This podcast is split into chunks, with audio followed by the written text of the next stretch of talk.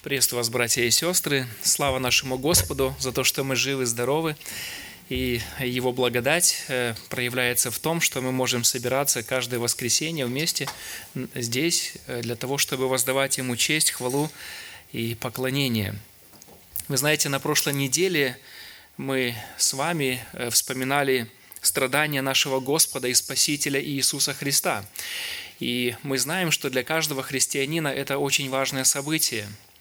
Это момент, это время, когда мы анализируем свою жизнь, это мы как бы смотрим на себя, как мы жили перед Господом, мы пытаемся задавать себе вопросы э, перед лицом Господа. И поэтому это очень, очень важно, то, что мы э, участвуем в хлебопреломлении, мы вспоминаем смерть нашего Господа, Спасителя – и я бы хотел, чтобы мы сегодня с вами в это утро мысленно еще раз вернулись э, в тот день, в тот день, когда произошли те потрясающие события, когда наш Господь э, был на горе Голгофе, когда Он э, был прибит ко кресту. И мы знаем с вами, что тогда произошли потрясающие события. Тогда на Голгофе произошел целый ряд таких сверхъестественных действий. Например, три часа тьмы, землетрясение, воскресение мертвых, обращение сотника к Богу. Это действительно были такие очень важные события. Все эти происшествия выходят далеко за пределы законов природы.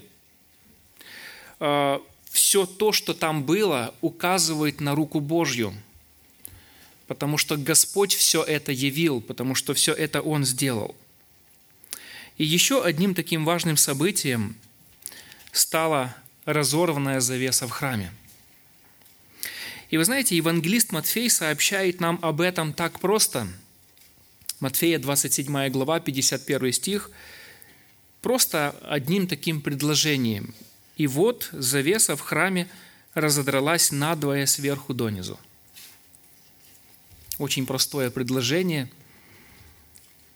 И вы знаете, это произошло сразу же после того, как Господь воскликнул «совершилось» и испустил дух.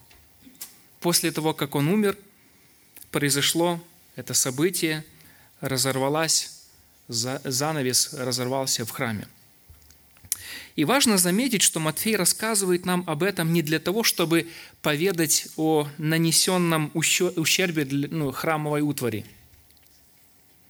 Возможно, священники были в шоке, что вот это произошло, но не в этом главная цель этой истории. Э, конечно же, э, эта история также не э, преследует главную цель, чтобы продемонстрировать Божью силу. Хотя в этом также Господь являет свою силу, Господь являет свою мощь. И вы знаете, хотя ранние отцы церкви видели в этом явлении указания на будущее разрушение Иерусалимского храма, все же стоит признать, что разорвавшаяся завеса имеет гораздо более глубокий духовный смысл. Гораздо более духовный глубокий смысл – она преподает нам сегодня с вами о, э, таких несколько очень важных уроков. И эти уроки способны изменить судьбу любого человека. И я бы хотел, чтобы мы посмотрели на эти уроки. Поэтому ключевой вопрос, который я хотел бы сегодня задать нам, чему же учит нас разорвавшаяся завеса? Чему учит нас разорвавшаяся завеса в храме? И давайте мы посмотрим на несколько очень важных уроков, которые преподает нам это событие. Урок первый. Разорвавшаяся завеса учит, что Бог стал инициатором примирения грешника с собой. Разорвавшаяся завеса учит, что именно Бог инициатор нашего спасения. Он инициатор нашего примирения – Заметьте, евангелист Матфей говорит о том, что завеса разодралась надвое сверху донизу. Именно сверху донизу. Для евангелиста очень важно, что завеса была разорвана полностью на две части именно сверху донизу. Это очень важный факт. Этим самым Бог символически показал, что именно Он стал инициатором нашего примирения с Ним. Мы знаем с вами, что с времен грехопадения, грехопадения наших праотцов между нами и Богом образовалась огромная пропасть. Эту пропасть невозможно преодолеть со стороны человека собственными усилиями. Все религии мира являются бесплодной попыткой преодолеть эту пропасть, но все они только увеличивают расстояние между человеком и Богом. Поэтому мы видим, разорвавшаяся завеса указывает нам на очень важное такое духовное значение. Бог протягивает руку мира. Господь инициирует примирение грешника с собой. Мы с вами знаем, что события, э, о которых мы размышляем, страдания Иисуса Христа произошли недалеко от Иерусалимского храма. Давайте мы немножко поговорим о том, что это было за сооружение такое, Иерусалимский храм. Известно, что этот храм э, времен Иисуса Христа был отстроен Зоровавелем после Вавилонского пленения и впоследствии реконструирован Иродом Великим. И его по праву можно было считать чудом архитектурного строения. Еврейский историк Иосиф Флавий писал, что убранство храма поражало своим величием и богатством. Внешний, храм, э, внешний вид храма приводил восхищение взор и душу – покрытый был со всех сторон тяжелыми золотыми листами, он сверкал на утреннем солнце огненным сиянием, ослепительным для глаз, как э, лучи такого небесного светила.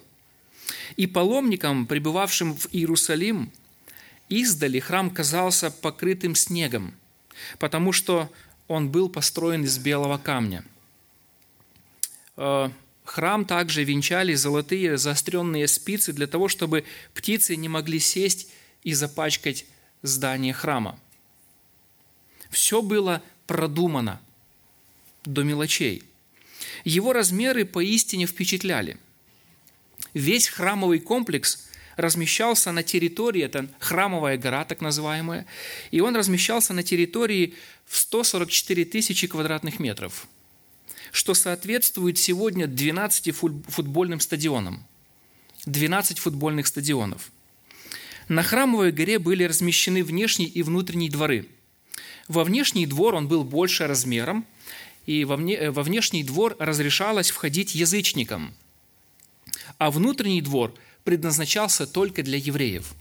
Только евреи могли собираться там для того, чтобы совершать поклонение Яхве – Однако внутренний двор также был разделен на три части. Первая часть внутреннего двора – это был женский двор, и он отстоял дальше всего от самого храма.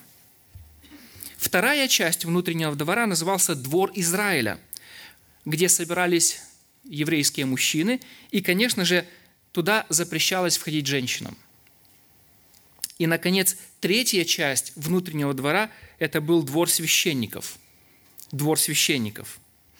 И известно, что каждый двор был разделен толстыми и высокими стенами. Конечно же, в центре на возвышенности стоял сам храм, который также был разделен на три части. Сам храм был разделен также на три части. Первая часть – это наружная часть храма, называлась «Притвор Соломонов». Ближе к святому святых было святилище, где священники совершали свое служение. И, наконец, э, э, в самом центре было святое святых.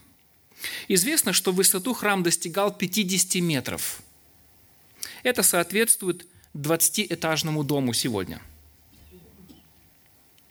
В Иерусалимском храме времени земной жизни Иисуса Христа было три завесы – было три завесы. Матфей упоминает только одну, но там было три завесы. Первая завеса висела на входе в притвор Соломонов. Вторая завеса находилась снаружи великих врат, ведущих из притвора Соломонова в святилище. И Иосиф Флавий пишет, что эти ворота были сделаны из золота и раскрывались с чрезвычайным трудом, так что для этого требовалось усилие 20 священников. Для того, чтобы открыть эти ворота, нужно было 20 мужиков. И, наконец, третья завеса висела непосредственно перед святая святых. И, очевидно, евангелист Матфей говорит именно о этой завесе, которая висела перед святая святых. Она была соткана из толстой и прочной ткани белого, синего, пурпурного и червленого цвета. И согласно талмудическим сведениям, эта завеса была толщиной с человеческую ладонь 10 сантиметров. Толщиной, только одной толщины это было 10 сантиметров. Обычная штора – это где-то ну, несколько миллиметров толщина. Тогда как эта завеса была 10 сантиметров. Представьте себе. А, также она была в высоту 20 метров и в ширину 10 метров. Это огромное такое полотно, да? И представьте себе, какой должен быть мощи сейсмический толчок, чтобы разорвать надвое это полотно – завеса исполняла очень важную роль в Иерусалимском храме. Ее функция заключалась в том, чтобы отделять собой святое святых от святилища. Мы знаем, что святое святых – это было место непосредственного присутствия Бога или Божьей славы. Святое святых э, – это было особое место, куда обычному человеку не дозволялось подходить, так как Господь являл свое присутствие. Это было место Божьей святости. Никто из посторонних не мог туда войти и остаться в живых. По сути дела, вот эта завеса наглядно демонстрировала духовное разделение грешника с Богом. Она указывала на ту огромную пропасть, которая образовалась между Богом и грешником в результате его падения – Пророк Исаия много лет до рождения Христа говорил, «Вот рука Господа не сократилась на то, чтобы спасать, и ухо его не отяжелело для того, чтобы слышать. Но беззаконие ваши произвели разделение между вами и Богом вашим, и грехи ваши отвращают лицо его от вас, чтобы не слышать». Господь всегда готов слышать наши молитвы, но есть одна проблема – это наши грехи – Именно наше беззаконие производит духовное разделение между людьми и Богом. И эта истина относится не только к израильскому народу, но и ко всем людям. Мы все согрешили и нарушили Божий закон. В Божьих глазах мы все беззаконники, и именно наши грехи, именно наши беззакония удаляют нас от Бога. В книге притчи 15.29 сказано – далек Господь от нечестивых, а молитву праведников слышит. Пророк Авакум говорил, чистым очам твоим не свойственно глядеть на злодеяние, и смотреть на притеснение ты не можешь. Господь ненавидит злодеяние. Господь ненавидит беззаконие. Его чистым глазам не свойственно смотреть на все это зло. И, конечно же, здесь провозглашается универсальная истина, которая касается всех людей без исключения. Более того, это разделение подчеркивало вражду между человеком и Богом. Не только духовное, нравственное разделение, но также и подчеркивало враждебность между грешником и Богом. Вы знаете, наш грех – это не просто тихая забава, это не просто индивидуальная слабость, или недостаток характера. Наш грех – это оскорбление Бога. Когда мы грешим, мы бросаем вызов самому Богу. Поэтому грех фактически это есть объявление войны Богу. Но проблема усугубляется еще и тем, что и Бог принимает этот вызов. Бог принимает эту войну. Каждый раз, когда люди совершают грехи, они тем самым сражаются со своим Творцом, святым Богом. Апостол Павел писал, что плотские помышления – суть вражда против Бога, потому что закону Божию не покоряются, да и не могут. Поэтому любое плотское помышление всегда настроено против Бога враждебно. Поэтому большинство э, сегодняшних решений, которые э, принимаются в парламентах разных стран, фактически являются враждебными против Бога. И это то, что мы сегодня можем наблюдать, какие законы на э, государственном уровне принимаются. Все эти законы или большинство из них, которые касаются нравственности, морали, поведения человека, все являются враждебны перед Богом. Однако разорванная завеса учит нас о том, что Бог стал инициатором нашего примирения. Не мы искали мира с Богом, но Бог искал мира с нами. Писание учит, что нет праведного ни одного. Нет разумевающего, никто не ищет Бога. Это факт, это констатация факта. Никто не ищет Бога. Поэтому Бог первый протянул человеку руку мира. Апостол Павел писал во втором послании к Коринфянам 5, 18, 19. «Все же от Бога и Иисусом Христом, примирившего нас с собою и давшего нам служение примирения, потому что Бог во Христе примирил с собою мир, не вменяя людям преступлений их, и дал нам слово примирения. Обратите внимание, действующее лицо является Бог. Бог примирил с собою мир, не вменяя людям преступлений их. Посредством жертвы Иисуса Бог примиряет с собой грешников, и в этом заключается само сердце спасительного Евангелия – которое мы проповедуем. И вы знаете, дорогие, Бог и сегодня протягивает руку мира каждому грешнику. Он и сегодня желает примириться с человеком, который восстает против него. Но примирение возможно только через искреннее раскаяние перед Богом. Апостол Петр когда-то сказал в день Пятидесятницы людям, которые его слушали, «Покайтесь и докрестится каждый из вас во имя Иисуса Христа для прощения грехов и получите дар Святого Духа. Для того, чтобы примириться с Богом, грешнику необходимо раскаяние, глубокое сердечное покаяние в своих грехах. Покаяние затрагивает все стороны человеческой души. Покаяние затрагивает наш разум, наши чувства и нашу волю. На уровне разума покаяние начинается с признания греха, с понимания того, что ты грешник, что твой грех является оскорблением святого Бога. Ты должен признать, что ты лично ответственен перед Богом за свои дела и за свои поступки. Покаяние, которое ведет к спасению, включает также и признание Иисуса Христа своим единственным Спасителем, совершенной жертвой, которая является уплатой за твой грех, за твой долг на уровне эмоций покаяние должно всегда сопровождаться глубоким чувством печали и стыда. Невозможно покаяться перед Богом, при этом не испытывая угрызения совести, стыда и э, такого, знаете, глубоко, глубокой печали. Во втором послании к Коринфянам, 7 главе, в 10 стихе написано – Ибо печаль ради Бога производит неизменное покаяние к спасению. Печаль ради Бога. Когда ты осознаешь, насколько ты грешник, это приводит тебя в состояние глубокой печали и стыда перед Богом. Поэтому не может быть истинного покаяния без сокрушения о своих грехах. И, наконец, на уровне воли покаяние включает перемену направления, изменение воли – Покаяние на уровне воли приводит грешника к самому главному решению в его жизни, а именно к отречению от греха и к посвящению себя Богу. Вот что такое покаяние. И мы знаем, что без покаяния человек не может примириться с Богом.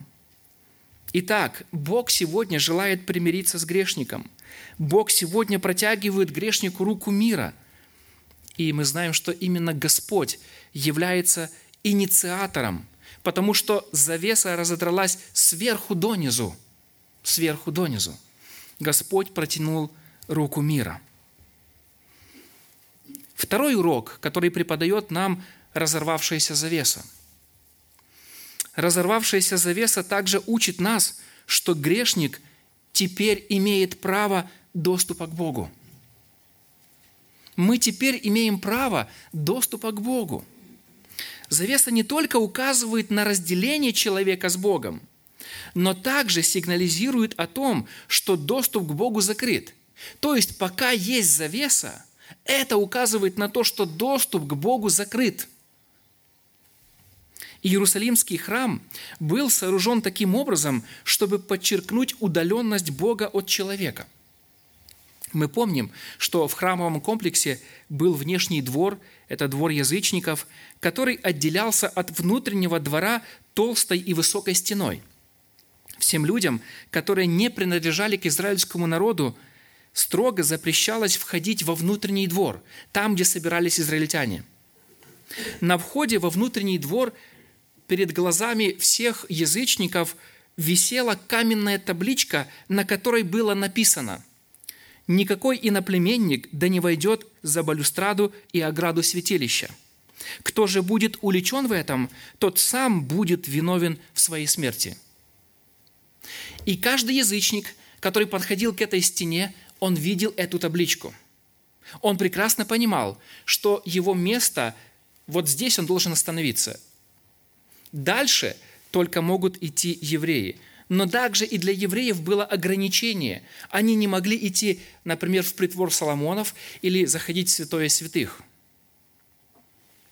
Мы знаем, что во внутреннем дворе было разделение на женский и мужской двор. Женщины не могли приближаться туда, куда могли подходить мужчины – Однако вот это разделение мужчин и женщин было установлено не Богом, а людьми.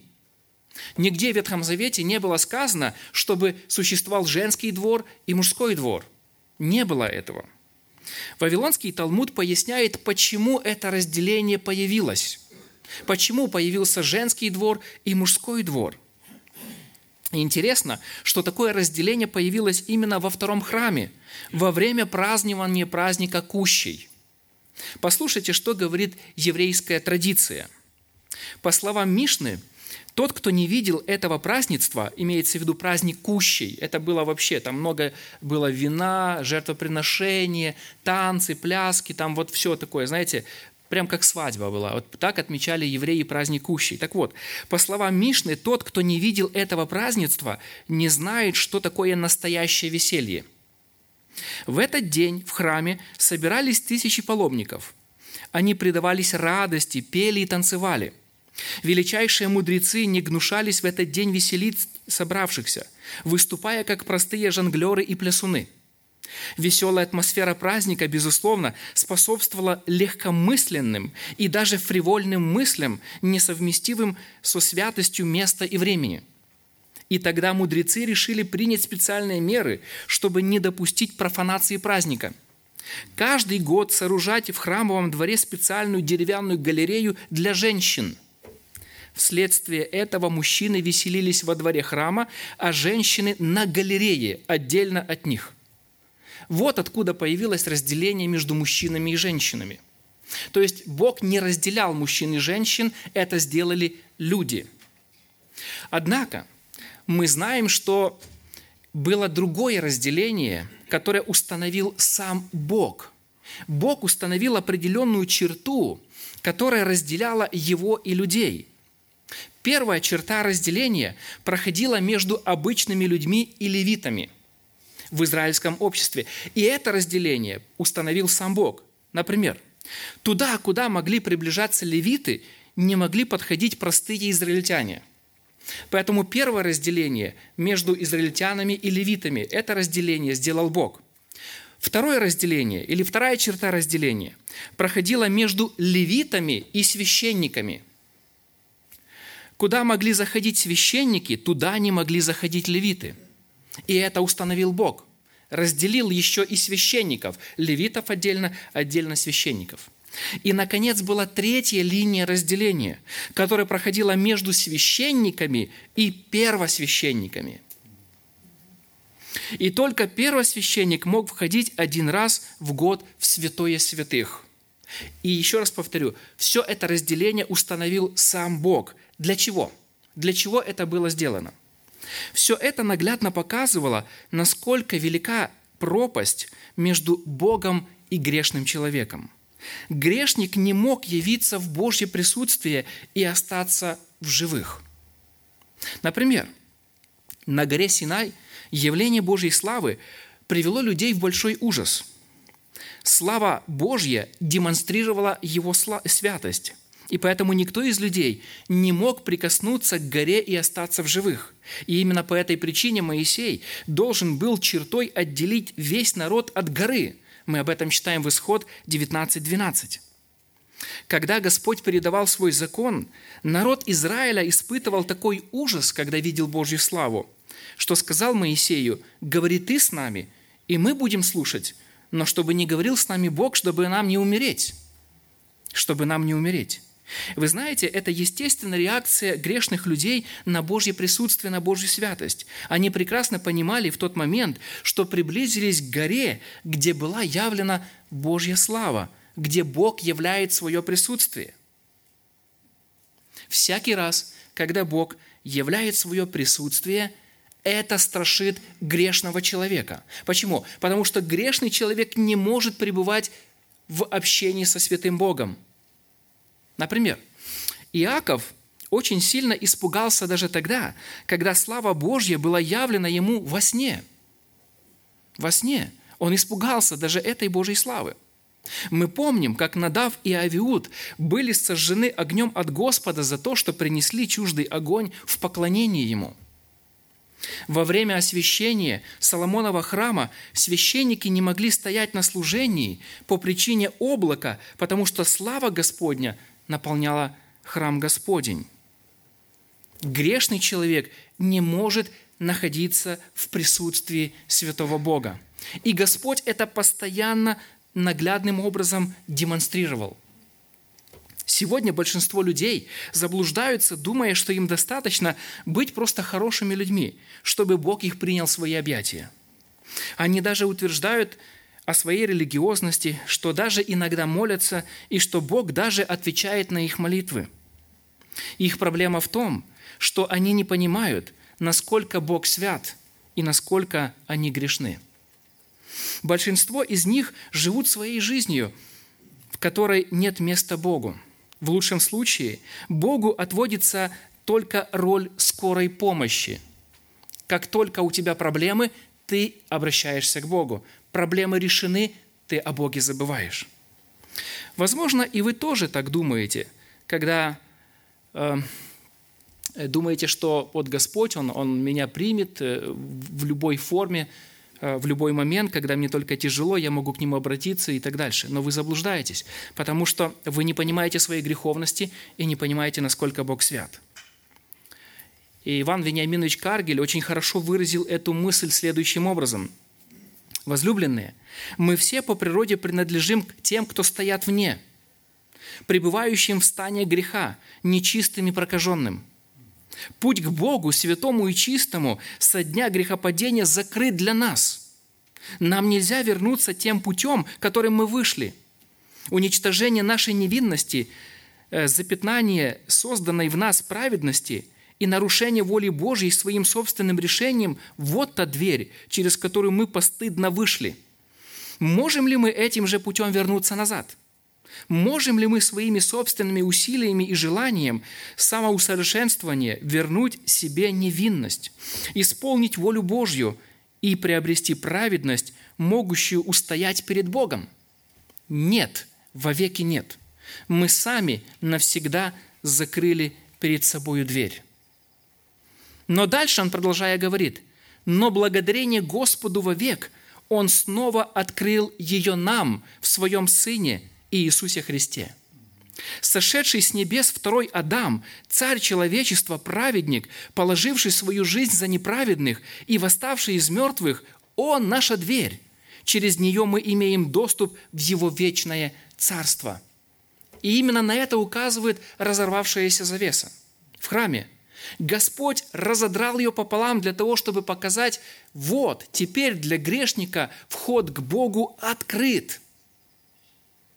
МакАртур пишет, Бог Отец разорвал завесу в то время, когда храм был заполнен поклонниками, в число которых входили не только многочисленные священники, но и тысячи паломников, совершавших в этот момент пасхальное жертвоприношение.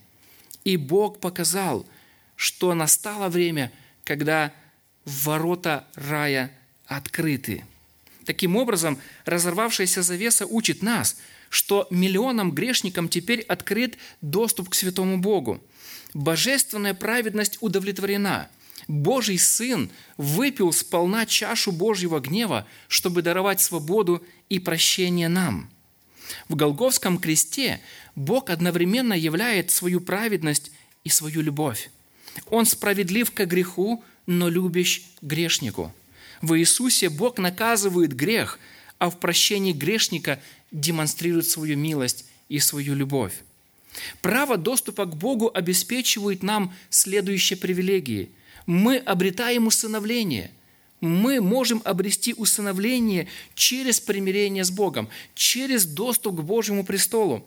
Апостол Павел писал Галатам 4.6, «А как вы сыны, то Бог послал в сердца ваши духа Сына Своего, вопиющего Ава Отче».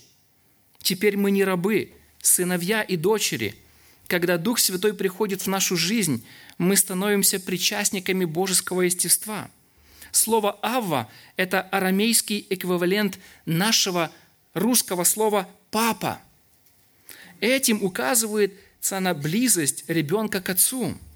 Ни у одного раба нет такой близости. Раб никогда не называл своего господина «папа».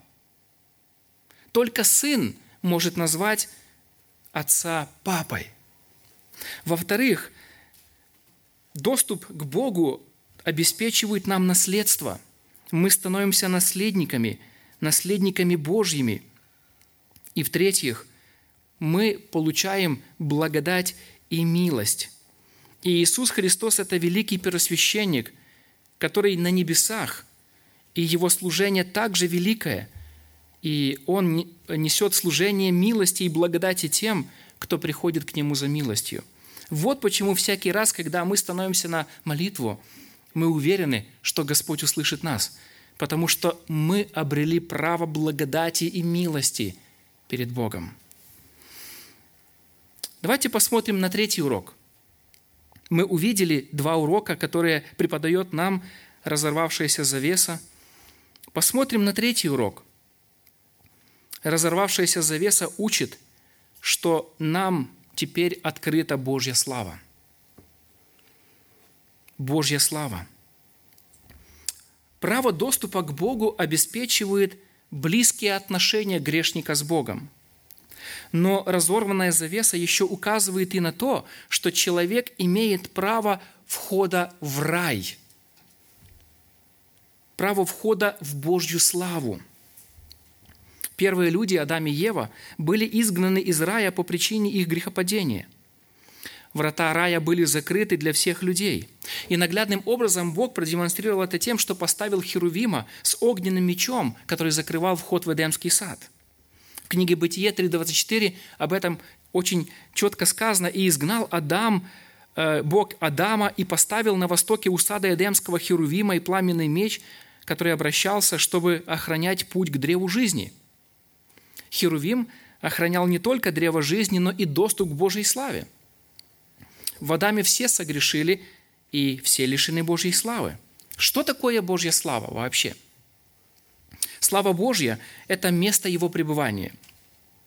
Первоначально место Божьей славы был Эдемский сад.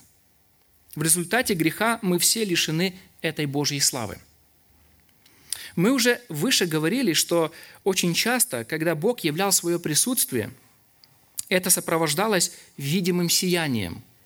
Например, когда впервые Бог явился Моисею в пустыне Синай, он это сделал в пламени горящего куста. Об этом мы читаем в книге Исход, 3 э, глава, 2 стих. Там сказано, что куст горел и не, не сгорал, да? то есть э, это пламя постоянно горело – а, огонь а, излучает свет и сияние. Но это был необычный огонь. Это было видимое явление Божьей славы. Место Божьего присутствия озарилось светом. Явление Божьей славы было, когда Моисей со старейшинами взошел на гору Синай, и там видели Бога Израилева, и под ногами его нечто подобное работе из чистого сапфира и как самое небо ясное. Когда Бог являл свое присутствие, Он всегда озарял это сиянием света. Сияние света. В Исход 34.28 мы читаем – как Моисей был четвертый раз на горе Синай в общении с Богом. «И пробыл там Моисей у Господа сорок дней и сорок ночей, хлеба не ел и воды не пил. И написал на скрижалях слова завета, десятословие. Когда сходил Моисей с горы Синая, и две скрижали откровения были в руке у Моисея, при сошествии его с горы, то Моисей не знал, что лицо его стало сиять лучами от того, что Бог говорил с ним. Представляете? Лицо сияло – от того, что Моисей общался с Богом. Интересно, место Божьего явления почти всегда ознаменовано сиянием Божьей славы. И через близкое общение с Богом человек впитывает в себя эту славу. Лицо Моисея сияло настолько, что народ даже боялся посмотреть на него. Поэтому Моисей вынужден был положить покрывало на свое лицо – мы знаем, что ангелы также были носителями Божьей славы, Божьего сияния. Об этом говорит нам пророк Иезекииль. Что-то подобное описывает и пророк Даниил. И интересно, что ангел, который отвалил камень от гроба Господня, сказано, имел вид, как молния, и одежда его была бела, как снег. Он тоже сиял. Почему? Потому что ангелы находятся в Божьем присутствии – и они также напитываются Божьей славой и издают сияние. Земная жизнь Иисуса Христа сокрывала Его славу. Но один раз Господь открыл эту славу, это сияние. И это произошло в день Его преображения на горе. И Матфей описал это событие так. Матфея 17:2. «И преобразился перед ними, и просияло лицо его, как солнце, одежды же его сделались белыми, как свет». После вознесения на небо Иисус перестал скрывать свою славу. И евангелист Лука говорит, что когда Савл шел по дороге в Дамаск, внезапно осиял его свет с неба. В результате этого Савл потерял даже зрение. Апостол Иоанн описывал явление Иисуса Христа в книге Откровения в таких образах. Голова его и волосы белы, как белая волна, как снег, и очи его, как пламень огненный, и когда я увидел его, то пал к ногам его, как мертвый. И интересно, что Новый Иерусалим – это место Божьей славы. Апостол Иоанн увидел этот город. Он имеет славу Божью. Светило его подобно драгоценнейшему камню, как бы камню яспису кристалловидному. И город не имеет нужды ни в солнце, ни в луне для освещения своего, ибо слава Божья осветила его, и светильник его агнец – Небесный Иерусалим – это место Божьей славы, это место Божьего сияния. Однако Писание учит, что и искупленные праведники также унаследуют часть этой Божьей славы. Вспомните притчу Иисуса о плевелах на поле – так вот, поясняя эту притчу, Иисус сказал, что в конце земной истории Он отделит злых от праведных, и тогда праведники воссияют, как солнце, в царстве Отца их. Это сияние Божьей славы, которую праведники будут излучать в царстве Отца. Пророк Даниил, предсказывая это, также написал, что мы будем сиять, как светило на тверди, и обратившие многих к правде, как звезды, вовеки навсегда. Мы будем сиять это будет не временное сияние, как у Моисея. Сказано, что праведники будут сиять, как звезды, вовеки навсегда. Это жизнь в Божьем присутствии, в Его славе, которой люди были избавлены в результате грехопадения. Таким образом, мы видим, что слава Божья, как сияние, является видимым проявлением Божьего присутствия и неотъемлемым атрибутом новой жизни в небесном Иерусалиме – и мы будем иметь эту славу. И об этом учит нас разорвавшаяся завеса. Сегодня мы лишены этой славы, но уже в Иисусе Христе мы обладаем этой славой, и настанет время, когда эта слава будет сиять через нас. Итак, мы с вами сегодня рассмотрели три очень важных урока. Три урока разорвавшейся завесы. И они способны изменить судьбу любого человека. Во-первых, разорвавшаяся завеса учит, что Бог стал инициатором нашего примирения. Он протянул руку мира. Разорвавшаяся завеса учит, что грешник имеет право доступа к Богу. И, наконец, разорвавшаяся завеса учит, что нам открыта Божья слава. Нам открыта Божья слава, которой мы лишились в Эдемском саду. Задайте себе вопрос, что для меня значит разорвавшаяся завеса? Задумываетесь ли вы над тем, что продемонстрировал этим Бог для вас сегодня? Разорванная завеса – это знак Божьего благоволения грешнику. Разорванная завеса – это знак Божьей любви. Это рука мира, протянутая к вам от Бога. Подумайте об этом. Давайте мы помолимся.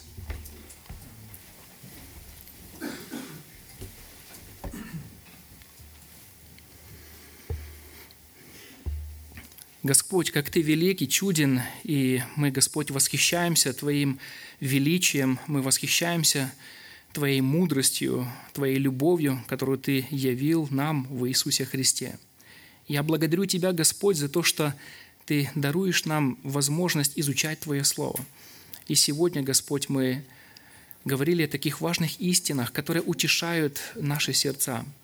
Мы благодарим Тебя, Господь, за то, что Ты разорвал этот занавес – который отделял нас, грешников, от Тебя, Святого Бога. И этим самым Ты продемонстрировал, что Ты Бог, который любит спасать. Ты Бог, который протянул руку мира к грешникам, к врагам, к нам, Господь. Я благодарю Тебя за то, что Ты открыл нам небо, и мы сегодня находимся в Твоем присутствии. И мы благодарим Тебя, Господь, за ту славу, которая ожидает нас. Слава Божья, которой мы были лишены через наш грех. Но сегодня, Господь, Ты эту славу восстанавливаешь через Иисуса Христа. Я благодарю Тебя, Господь, за это утешение, за это ободрение наших сердец.